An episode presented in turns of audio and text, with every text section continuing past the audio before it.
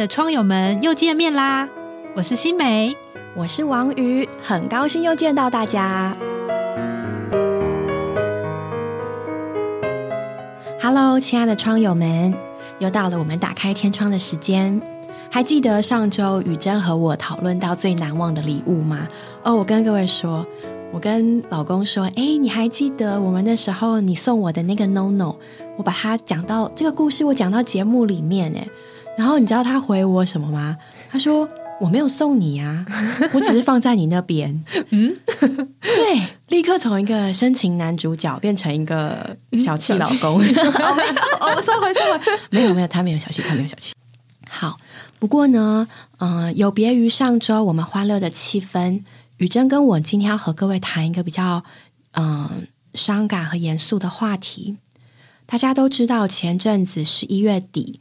台湾的九合一大选才选过，那选举过后呢，必然是几家欢乐几家愁。那但今天我们想讲的还不是这个选举的结果，我想讲的是为什么我们能够有选举，或者是说今天为什么我们还能够安安息息的在这里过一个和平安乐的生活。各位都知道，在今年的二月，因为俄国的入侵。乌克兰就爆发了战争，请各位记得，这个战争到现在仍然在持续着。有些地方呢，仍然是炮火猛烈，并且也仍然持续有人员在伤亡。这件事情还没有告一个段落，所以这一次，在这个大选里面，当我去投票的时候，其实我的心情是和以往很不一样的。剧中其实看着这些候选人他们的证件，要如何创造一个美好的城市，让选民们有更舒适的生活。在看着这些过程中，其实，在世界的另外一端，正有人的城市正在被摧毁，而且战争仍然持续着，很多的妇女和小孩无家可归。所以就觉得，其实那那时候心里有很深处一个很很大的对比，然后也觉得。哦，现在我们虽然在这么样安逸的环境里面，但世界上却是有一班人在受这个战争的痛苦，他们流离失所，也不知道未来在什么地方。嗯，像我是学政治的，所以一直会对所谓的这些政治的系统啊、组织啊、民选的这些机构，就是保持了很多的质疑跟所谓反对的声音。我觉得哦，我们要监督权力什么的，真的是在这一次他。就给我很深的感触。嗯，大家都说我要建构一个更美好的城市，可是我从来没有想过，如果不是美好城市，而是没有城市呢？嗯，对于这些在轰炸中的人们，他们是没有城市，对，根本就谈不上什么的建造等等，他们的城市就在一夕之间被摧毁。对，我想跟各位分享一下，我们最近读到。读到一本书，叫做《乌克兰的眼泪》。这本书蛮特别的。这个作者他本来是一个快乐的插画作家，嗯，他有一只猫，一只狗，一个儿子，一个女儿，有丈夫、母亲，一个幸福的家庭。然后在轰炸开始之后，这位乌克兰的画家，嗯，他只能离开了他的家乡。而这本书呢，就是用他的第一视角，把他所见所闻记录下来、画下来，然后在国外出版。我跟大家读一点点哦。二零二二年二月二十四日凌晨五点三十分，我因为爆炸声从睡梦中醒来。二零二二年三月二日那天，因为无法到外面去，我们只能在公寓的楼梯上呼吸新鲜空气。我的女儿维拉为了看一只小猫，从栅栏的缝隙钻了出去。就在这时，爆炸又开始了。维拉尖叫：“妈妈！”情急之下，他忘了自己能绕过栅栏，只想着从栅栏之间的缝隙钻回来。神啊，感谢你！幸好他没有卡在栅栏的缝隙之中。从那天起，我就再也没离开过地下室了。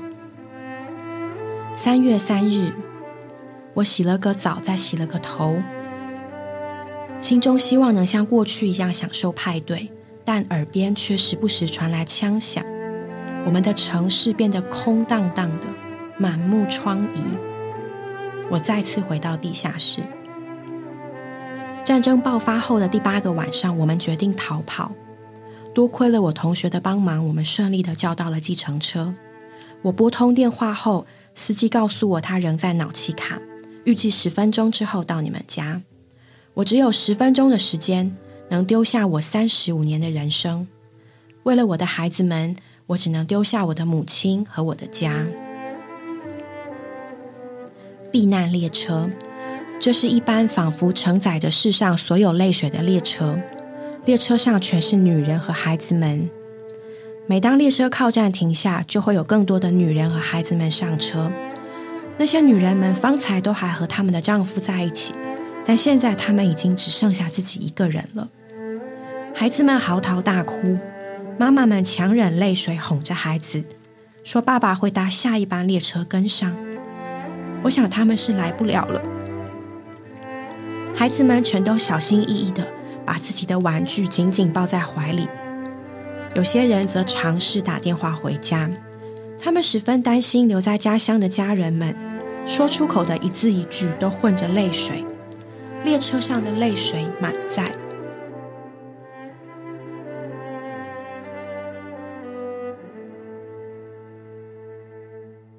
跟大家稍微念一点点这本书里面的内容，就会给我们看到，嗯，战争这件事情。在他们身上是如此的切身，而我们也很难想象，有一天你所习惯的巷口的 Seven Eleven，嗯，你最喜欢的那家面包店，你孩子喜欢的动物园，隔天醒来变成一团黑洞，什么也不剩。虽然在这个这本乌克兰的眼泪里面，作者叫奥尔加，他的他是用铅笔素描画成了很多他遇见的事情，虽然少了颜色。但其实这些战争都在我们眼前历历在目，他的文字也没有过多的词藻来修饰，就是平铺直叙的把他所经过的让人知道。但是在这个文字和文字中间，其实含了许多他的眼泪、他的悲伤和痛苦。他为了救孩子，居然要抛弃自己在这个世界上最爱的母亲和丈夫，将他们留在战区。如果是换作是我。我也不知道我会有怎么样的心情，光是想象，我觉得我好像就没有办法承受。在这个战争的过程中，就是数百名的乌克兰女性，她们也都有一样的遭遇。她们很平凡，跟我们一样，原本都过着平淡无奇的生活，然后也会在生活中有大大小小的开心与难过，也有自己的梦想和计划。他们都是一个一个再平凡不过的人。但就在一夕之间，他们的计划和梦想全部都毁灭了，也被迫要与这个心爱的人分开。每一天要面对生命的威胁。虽然他们有些人是平安的逃到别的国家，但还是要想办法在这个陌生的国度重建他们的生活。心中还会要担心那些还留在乌克兰的亲友们。觉得读完之后，希望我们能了解的是，这些人并不只是在。某个遥远的地方受苦，而是此时此刻他们现在正承受的这些伤痛。关于她和她丈夫离别的那个，她她描述的，我也觉得很心痛。她说她丈夫就在那一天，他们要离别了，因为签证的关系，她丈夫没有办法跟着孩子们一起，就是逃往国外。他就塞给了她一颗糖果，上面写的 “Love is”，然后就说下次我们再见面的时候要一起吃这颗糖果。然后他们就上车，然后就在车上不停的流眼泪，看着她的丈夫离开。那个车子越走越远，她说丈夫的身影也越来越小。对啊，这个真是我们没有办法想象的生活和感觉。我真的特别被触动的，就是，呃，作为一个女儿，也是一个母亲，也是一个妻子。然后，嗯，在他的心里面，或者说在我们心里面，一定是不愿意跟家人的任何一个分开的。是，可是真的到。飞到不得已的时候，你必须为着你孩子的生存，离开了你最爱的丈夫。然后呢，你的母亲为了他的孩子，对，就其实是这位作家他的嗯，他的舅舅嘛，还是兄弟哦，应该他的兄弟。对，然后他的母亲也不愿意离开，嗯，所以其实在这里真的是我们无法想象那个那个挚爱的割舍。嗯，你为了生存，对。迫不得已要这样，嗯，那其实今天好像我生活的范围非常的和平。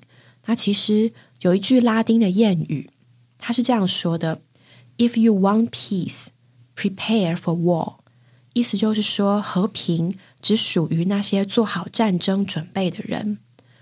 这个有时候觉得听起来很遥远，嗯，但是在此时此刻，这个民主国家 在现代二零二二年，它发生战争就是发生了。是，嗯，世界各国国际介入也是介入了，可它居然还在持续，哎，嗯，到现在都年底了，对呀、对啊，所以真的让我们不得不想说，是的，有一天这些事情是会发生的。嗯，当我们面对台海的局势，嗯，嗯，一切的紧张，我们真的不能，应该说，我觉得真的没有办法在很轻松的想说啊，世界会更好的，一切会解决的，是谈判有效的，联合国会出面，嗯。美国会出面，嗯。对，啊，我希望没有什么嗯政政治的色彩跟各位讲这件事情，是，但是我希望我们的心里都有这样的感觉，我要珍惜我所有的和平。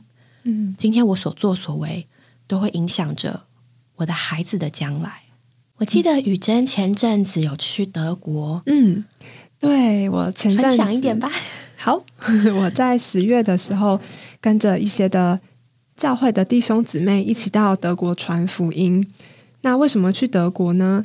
因为我们知道，在乌克兰征战的过程中，有一些的妇女和孩子，他们逃亡，就像刚才书中的这个作者一样，逃亡到欧洲不同的国家。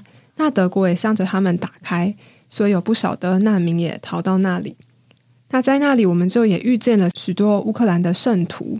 那其中一个姊妹，她的分享令我非常的震撼，也印象深刻。那我想要在这边说一点她的故事。她说，在前几个月，我过着非常平凡的生活。我在学校上课，正筹备我的职涯。我有着很多的渴望，想去哪里念书，要做什么，如何展开我的人生。但在二月二十四号，我的生活一夕之间改变了。我失去了我的工作，再也回不到我的大学，也不知道什么时候会再见到我的朋友。我只知道我需要逃亡，所以我和我的家人来到了德国。第一周，我得到了很严重的抑郁症。我一天一整天，我只想躺在床上，我不想动，不想吃，也不想做任何的事。我整个星期都在向神祷告。我说：“主啊，我不想活了，因为我失去了我所拥有的生活。我觉得我没有任何的理由继续活下去。我整个人生也被摧毁了，再也不会像从前一样。求神赶快带带我离开这个世界。”他虽然像主这样说，但他深处知道主啊，我不能自杀，所以你必须做一点什么。那过了一段时间，他在见证的过程中，虽然他是一边流泪，现场也非常多人，就是对啊，也一同流眼泪。他说，过了一段时间，我有了答案，或者说我得到了一个答案。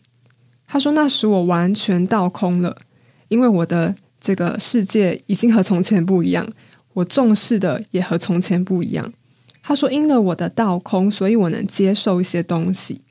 从前的我有很多自己的渴望，但现在我看见了神的渴望，我接受神永远的渴望。我之所以还活着，还站在这里，是因为没有什么比神的渴望更宝贝、更令我满足。当然，每天我看到新闻或与朋友通话时，我仍然会哭泣，但没有什么比神与我同在。”和为他活着的感觉更为珍贵。他在那个逃亡德国后，他的经历，虽然他也是平铺直叙，在那时候见证出来，我不知道该怎么说那个感觉。听了仍然泪流满面。没错。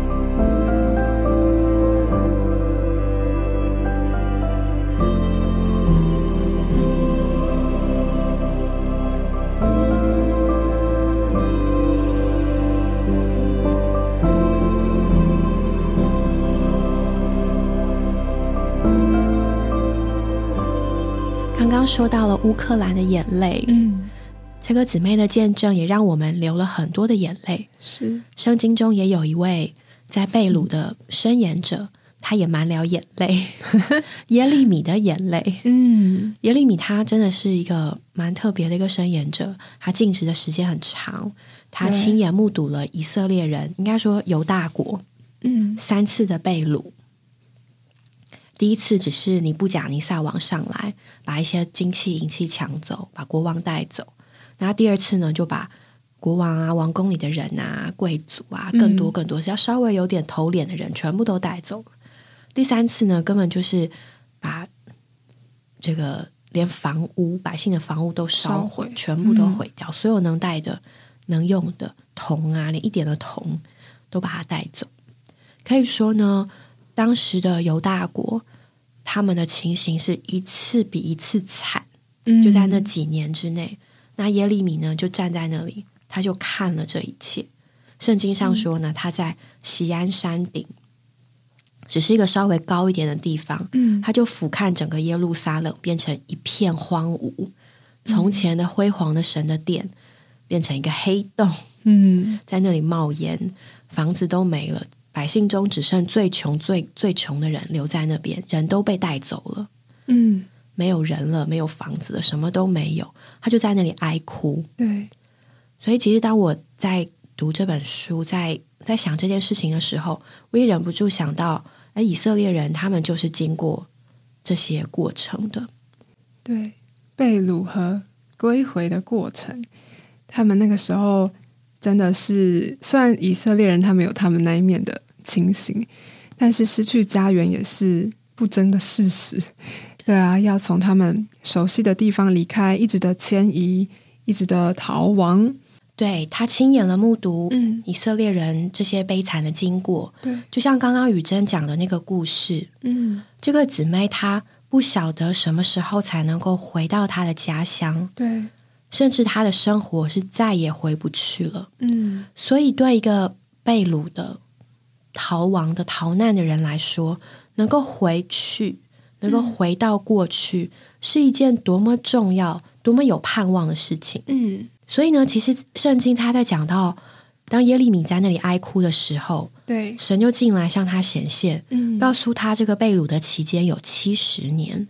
哇，这我从来没有想过，这是何等大的安慰啊！是，虽然他那个时候应该已经活不到那个时候了。嗯可是有一个这么确定的盼望，就是对今天很惨，七十年，嗯。七十年之后我就可以回去了。嗯，那神会这样对耶利米这样讲，对，其实也真的说出神真的心心念念的嗯。还是这班人这块地，对，神不会忘记这块地，神不会忘记这班子民。嗯，所以在过程中虽然是有争、有战争、有神的手来，但我觉得神的心是向着他们是好的。神要在过程中掳回，把这些被掳的人要归回他自己。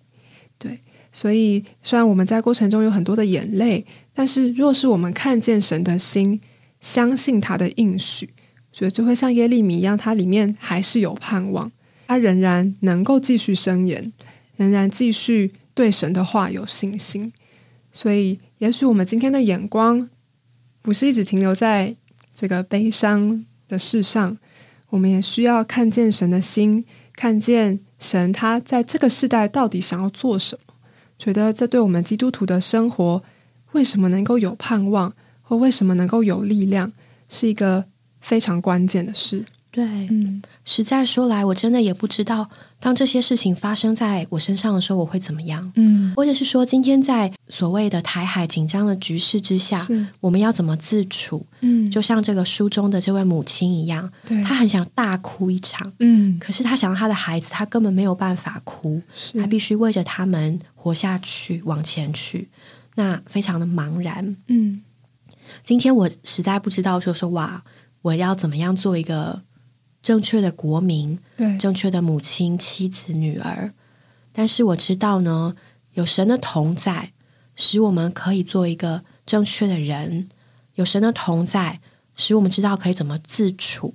嗯，我觉得还蛮有感触的是，在第一次嗯，神呢是因为他的应许，对，所以他甚至可以激动一个外邦的波斯王古列的灵，嗯让他起来颁布这个诏令，嗯，然后命令他们可以回到耶路撒冷去。对这是第一次。对，然后可是第二次跟第三次呢，就是就是人人发起的。嗯第二次是以斯拉，第三次是尼西米。嗯，他们只有感觉，觉得啊，这个归回还不够，我们要更深，对，做的更多。嗯，所以其实就一面看来，神呢是有这个应许在那里，对他也会忠心的做这件事情。嗯，这对我们基督徒是一件非常非常宝贵的事情，哎，对，各位你在被掳中，你在为难中，嗯。但你知道神说这一切是会结束的，对，这是我们的盼望。嗯，但另一面呢，有神的盼望跟应许，我们也要起来做一个很积极进取的人，不要想要上去，自己想，自己要想要回去。对，神有应许，但他需要人的合作，所以他才会兴起这么多的事情，为了叫人归回他。所以我觉得这个转很重要，就是从这个感觉里转向神的需要。那我们也在这边要做一个积极跟上去的人。其实我们的生活都很不容易，是，各位听众，也许我们现在没有经历这样的战争，但其实我们也不能否认，你我的生活也是大灾小难、冲突不断，我们都不容易。嗯，但今天最重要的是，我们有没有在其中得着这位神做我们的安慰，对，做我们的盼望，是，做我们的一切？这一切的冲突、小灾小难，有没有让我向神更倒空，得得着他更多呢？我们的生活都不容易，但是我们有神，嗯就有一切。对，我们要做一个积极的，嗯，想要得着神的人。对，要做一个积极要神的人。嗯，今天好像也不想，不是想结在很消极的感觉 里面对，面。有神同在就有一切。对，神能够做我们里面的满足和安慰。虽然我们不知道我们会经历什么，也可能不能完全的体会这些逃亡的人的感觉，但我们要相信神在我们的身上都有他所要做的，他在这个世界也有他的心愿，我们都能一直的转向主。愿主祝福各位，我们下周见喽，拜拜，拜拜。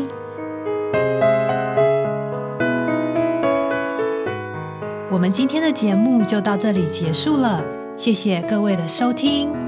如果你有想和我们说的话，欢迎留言或来信给我们，也别忘了在 Podcast 平台上订阅我们。